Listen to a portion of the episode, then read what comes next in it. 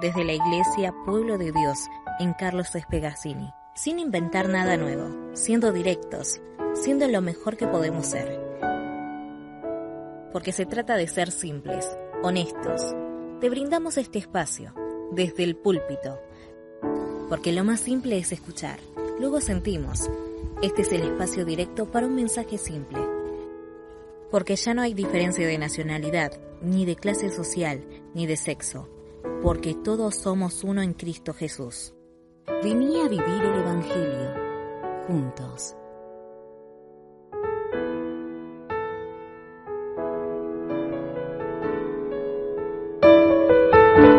Listo. Bueno.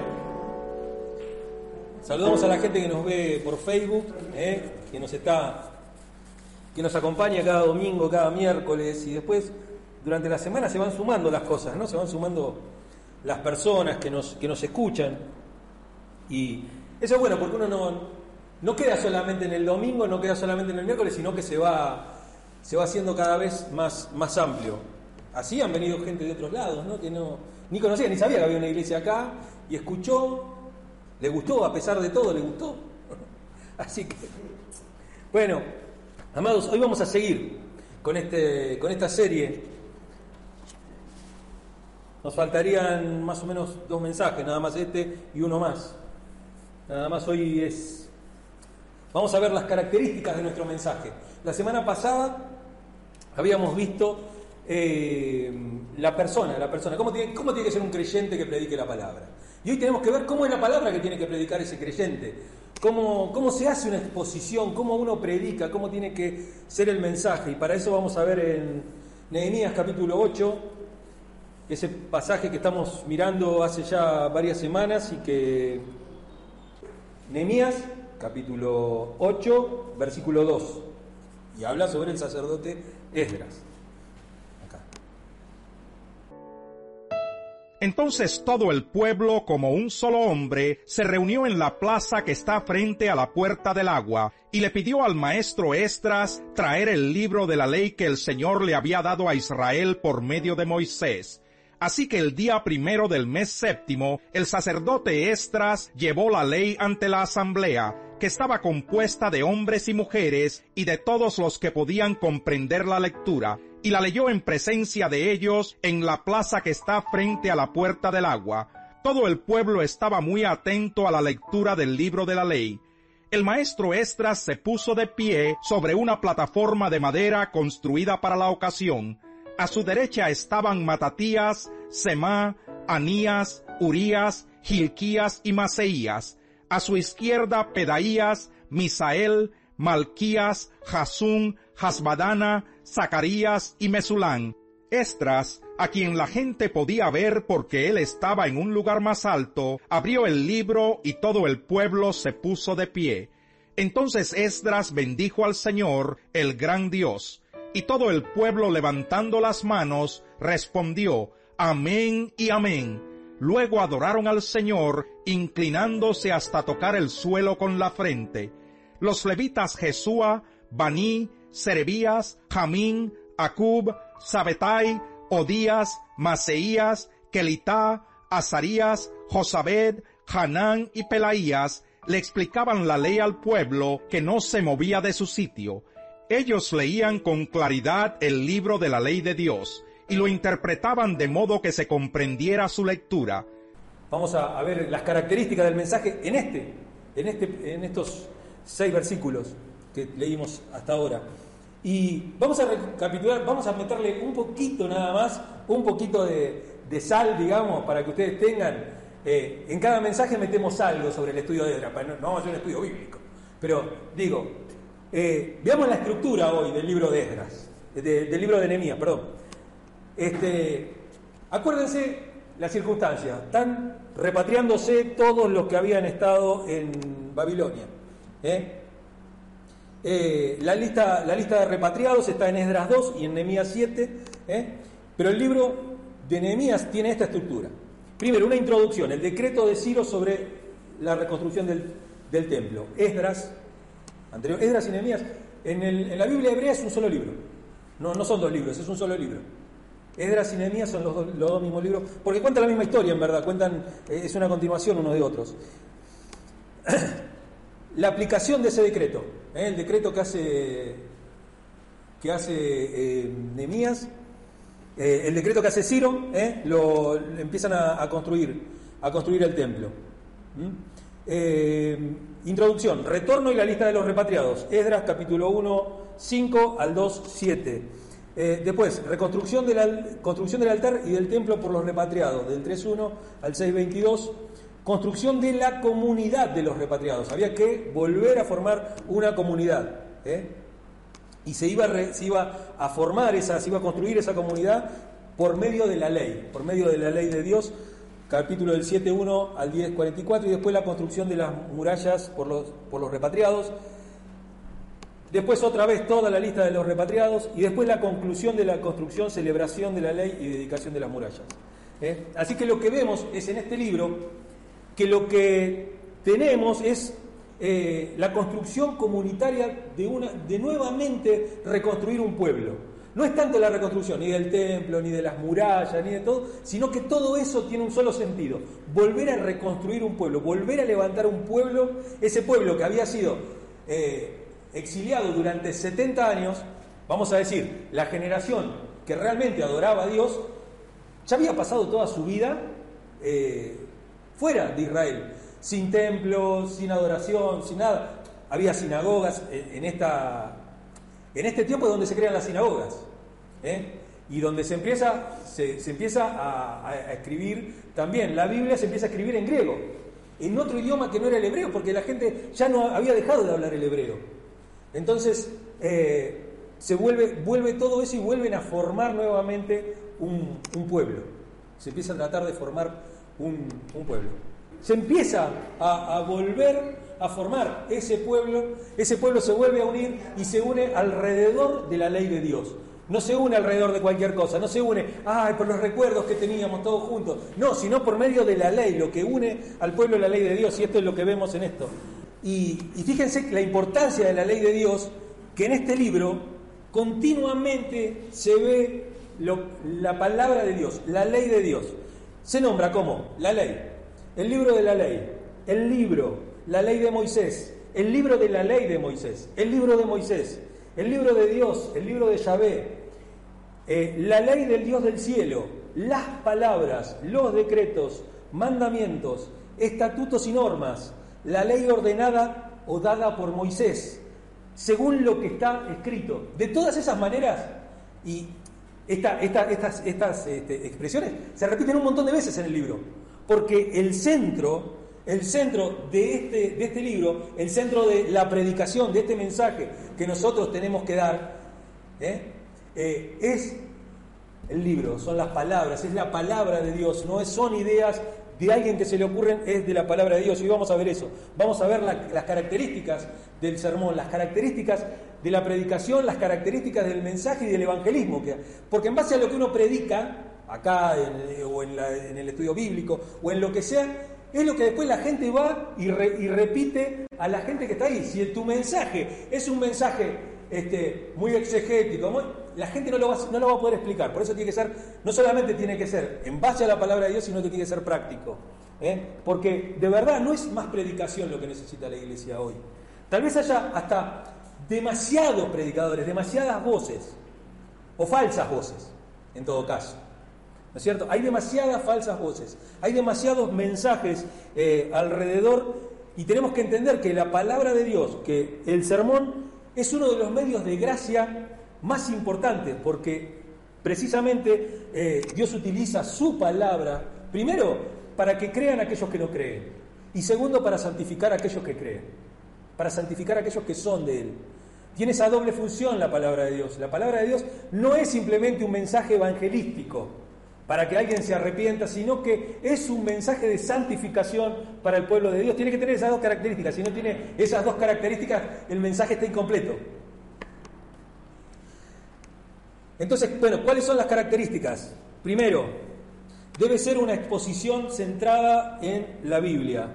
Versículo 3. Mm, Versículo 3 dice acá, y la leyó en presencia de todos en la plaza que está frente a la puerta del agua. Todo el pueblo estaba muy atento a la lectura del libro de la ley.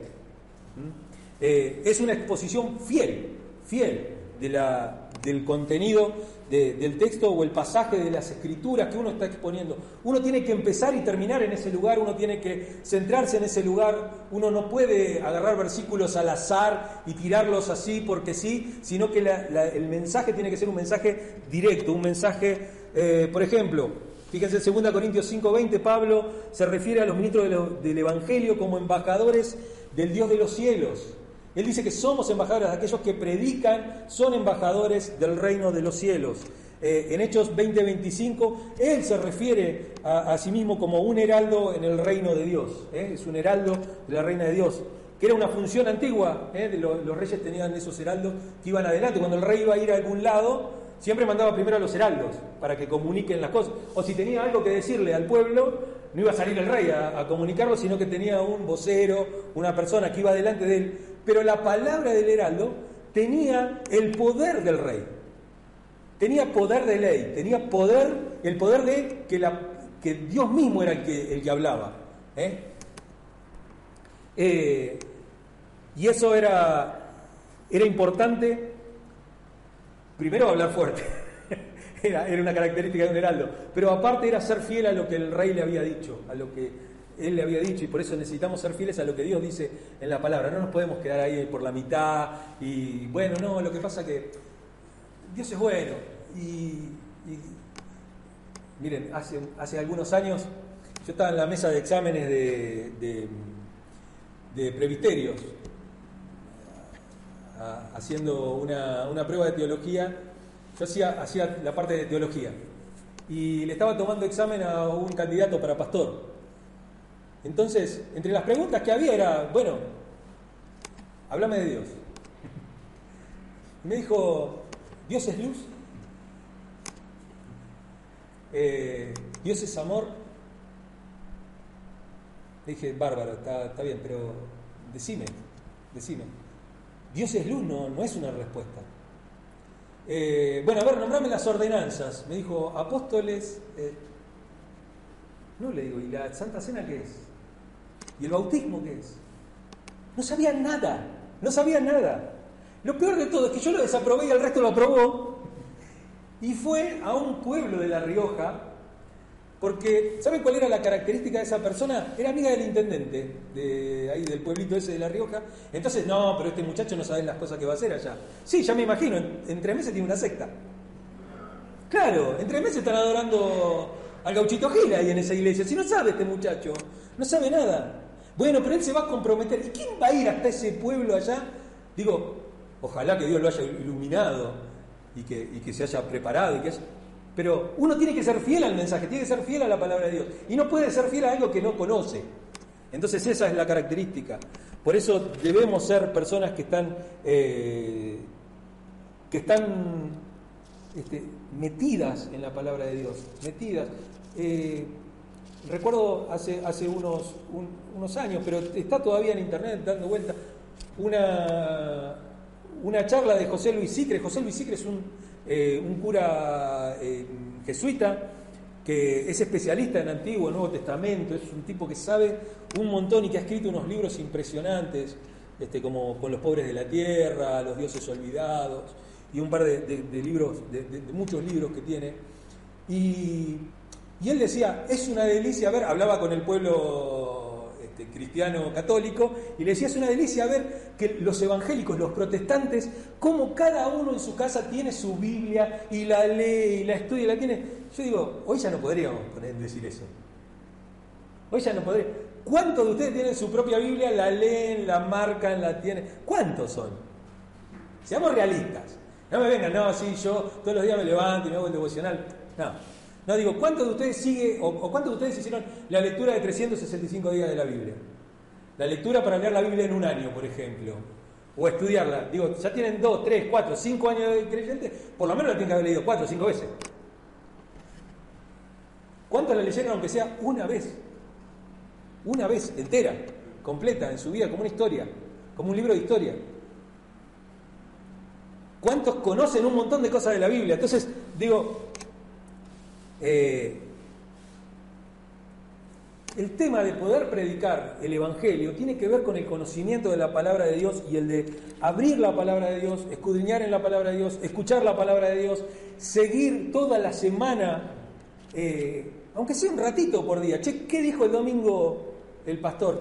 bueno, el miércoles este hablamos sobre un, un capítulo del libro de Job. Bueno, ¿qué dice ese capítulo? ¿Para dónde, para dónde va? Y el tema es que también esto, esto de leer toda la Biblia, lo que nos trae también es esto que una característica del mensaje es que tiene que estar, tiene que tener unidad. Tiene que tener una unidad todo el mensaje. Yo no puedo tirar pasajes uno a la otra vez. ¿eh? El predicador no es un comentario bíblico.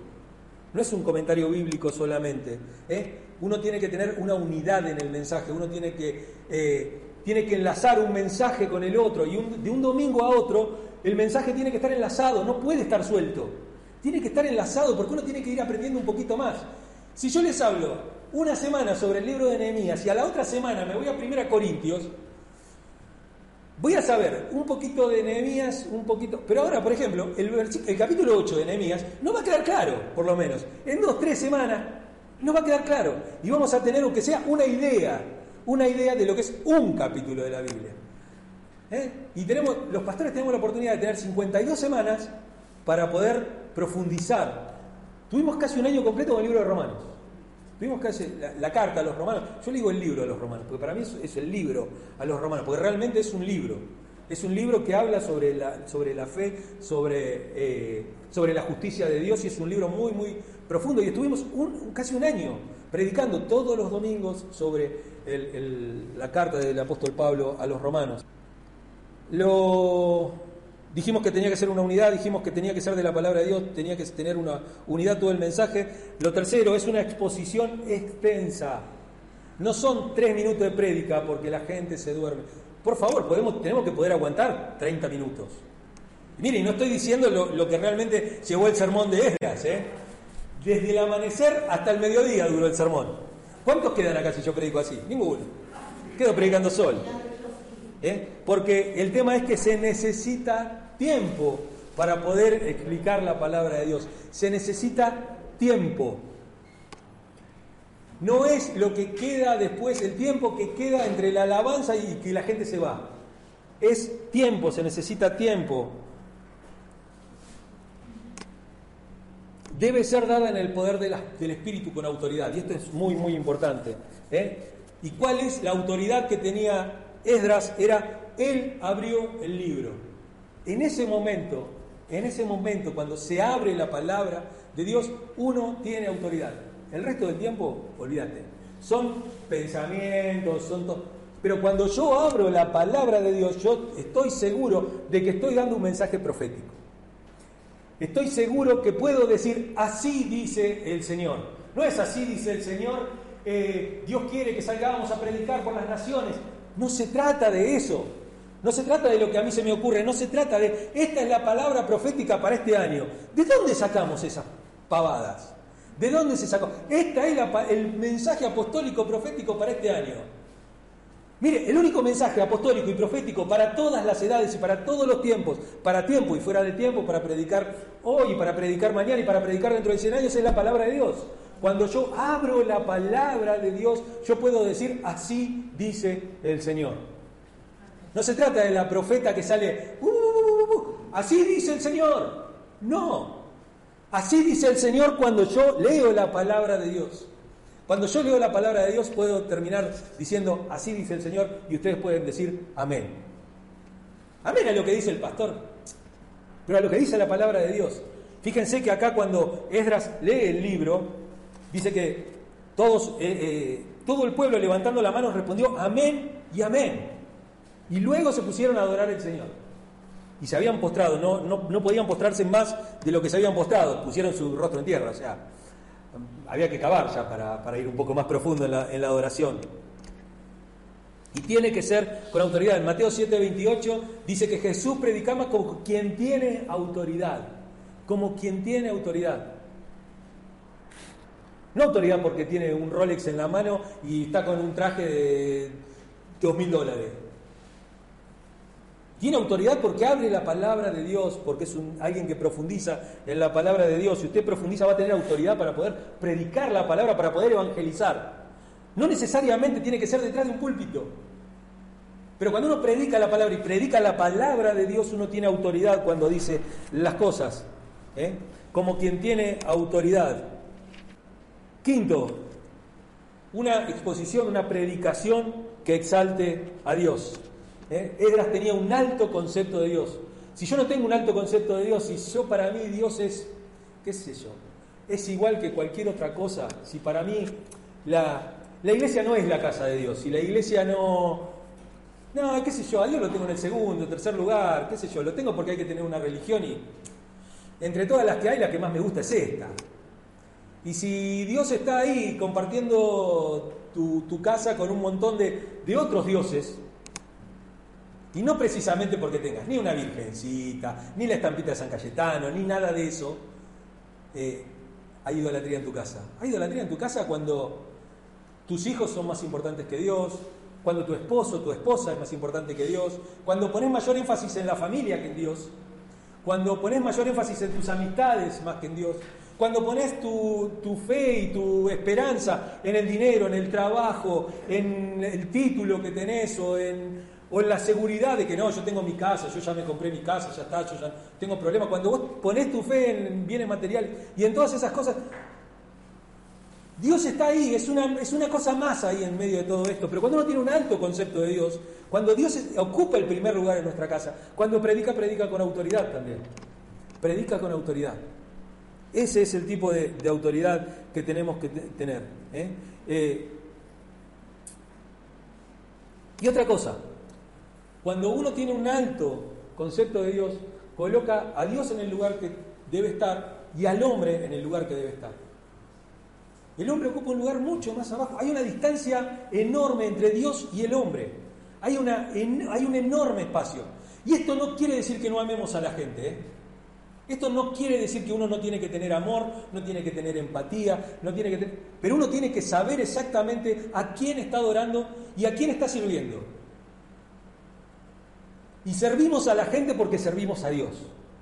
Si uno hace ese camino, si uno hace el camino de servir a Dios y servir a la gente por medio del servicio a Dios, es muy distinto que cuando uno sirve a la gente y de esa manera sirve a Dios.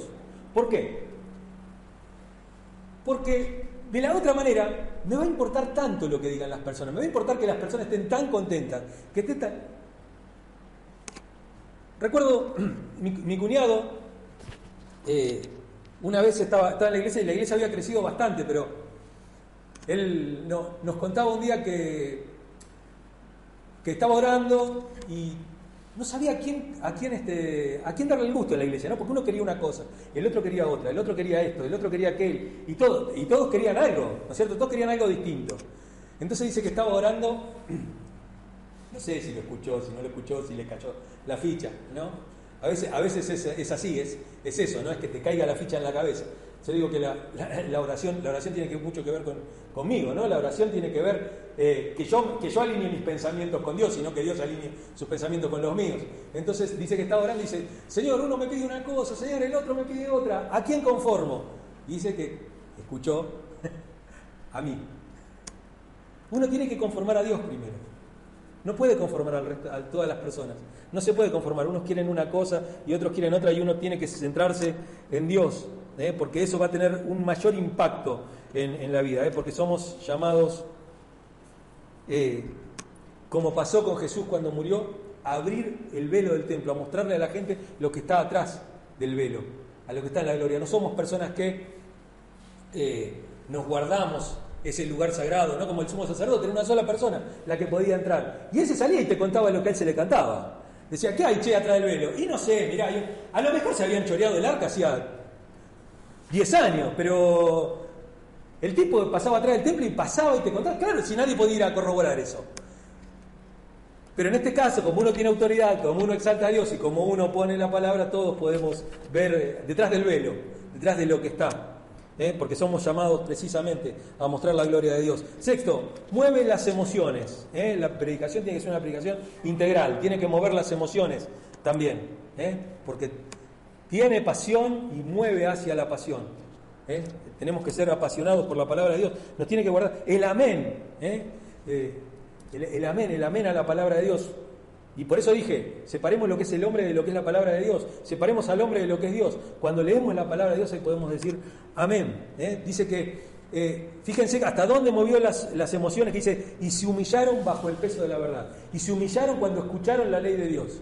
Cuando escucharon la ley de Dios, se pusieron a llorar, la gente se puso a llorar, porque se dio cuenta de todo lo que había dejado de practicar en esos años, porque se dieron cuenta que eran parte de un pueblo y que estaban separados de ese pueblo porque se dieron cuenta que eran parte de una unidad y que no la estaban disfrutando. Y a lo mejor en Babilonia había un montón que la estaban pasando bárbaro. Ya se habían casado con mujeres de, otras, de otras nacionalidades, ya, se habían, este, ya habían empezado a hacer negocios, ya ni siquiera hablaban el idioma hebreo, ya estaban en otra cosa y ellos estaban bien. Y ellos decían, bueno, yo voy a la sinagoga, está bien.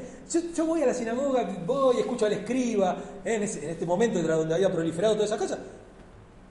El tema es que cuando se dio cuenta de lo que se estaban perdiendo, de lo que se estaban perdiendo por no ser parte del pueblo de Dios. Por eso cuando una persona a veces está lejos de Dios, te dice, no, yo estoy bien con, con, Dios, pero lo que pasa es que la iglesia no me gusta.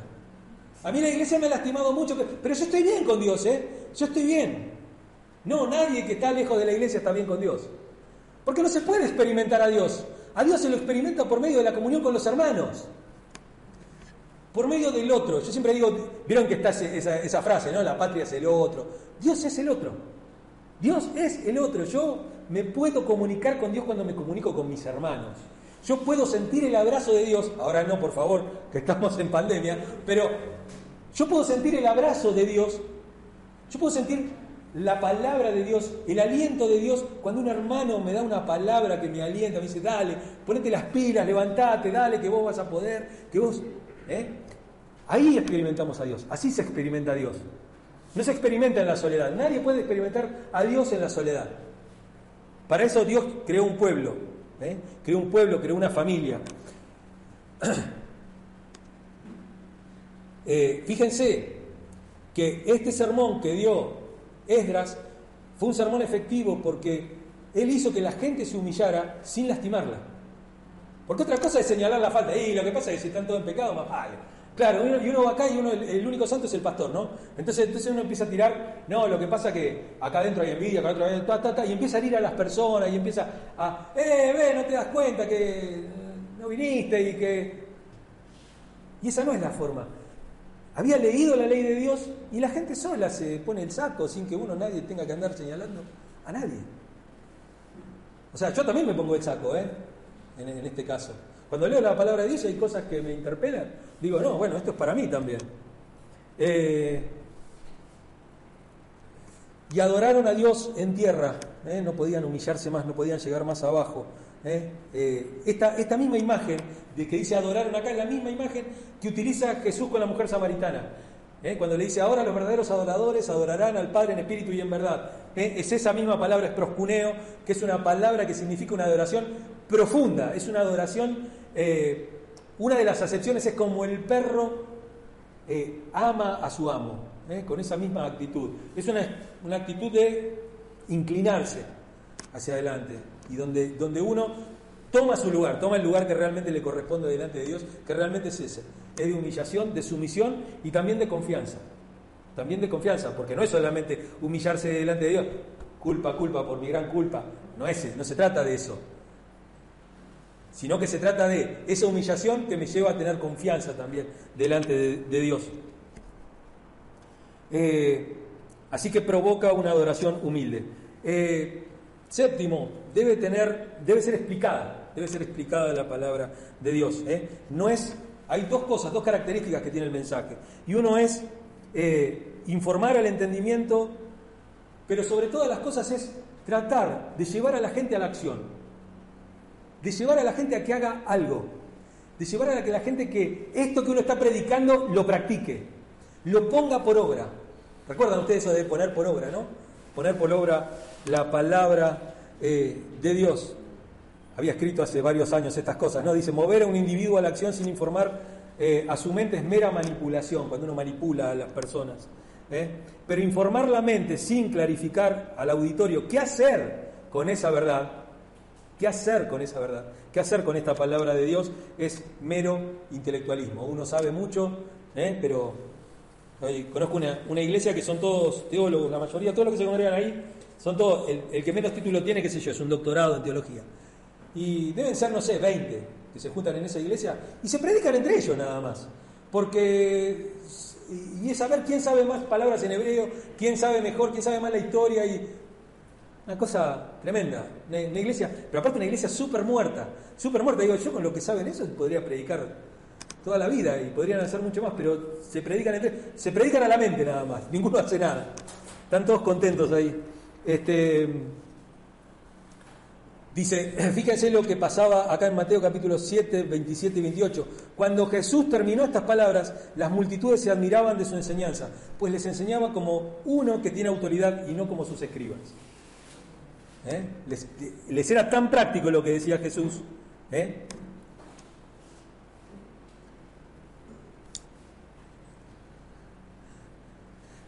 Esto lo, esto lo recuerdo. Estoy, leyendo porque estoy leyendo este, parte de lo, de lo que fue esta tesis. De cierto predicador se dijo una vez, no dice nada, pero lo dice muy bien. A veces se, ha, provocado una cosa de stand-up, ¿no? Acá atrás de la, de la predicación, uno va y dice lindas palabras, son motivadoras, son esto, son graciosas, pero a veces el mensaje está vacío. Entonces cuando el mensaje está vacío, no dice nada, pero lo dice muy bien. Este, y lo último, octavo y último, debe ser entendida. Debe haber una progresión en el pensamiento. Tiene que, la palabra de Dios tiene que llevar cada vez, cada uno de los puntos del sermón no es independiente. ¿eh? O sea, fíjense lo que hice yo, yo tomé seis versículos de la palabra de Dios, hice ocho puntos y todos tienen que ver, están ahí.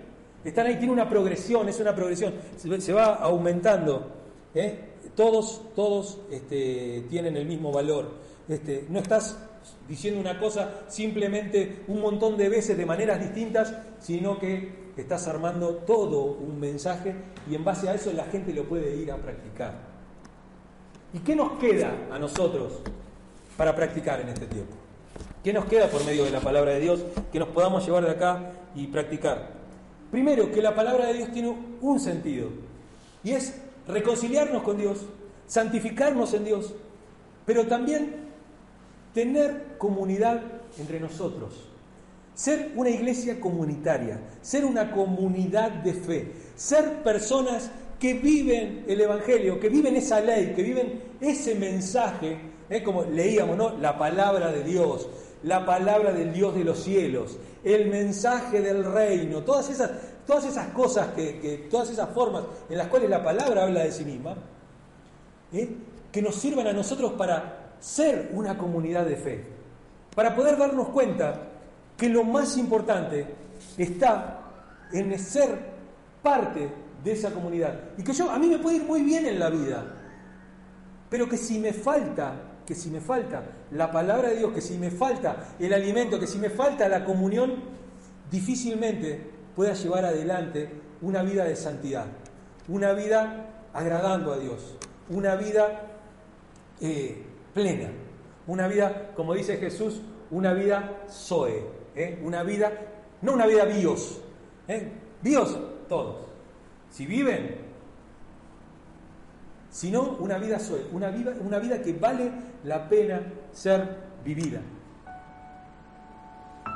Entonces, en este primer mensaje del año, vemos que la comunidad es el centro. Y como la comunidad es el centro, Dios es el centro, dijimos que Dios es el otro. Yo comparto, vamos a compartir la cena del Señor en ese sentido también, en ese mismo sentido. Le voy a invitar a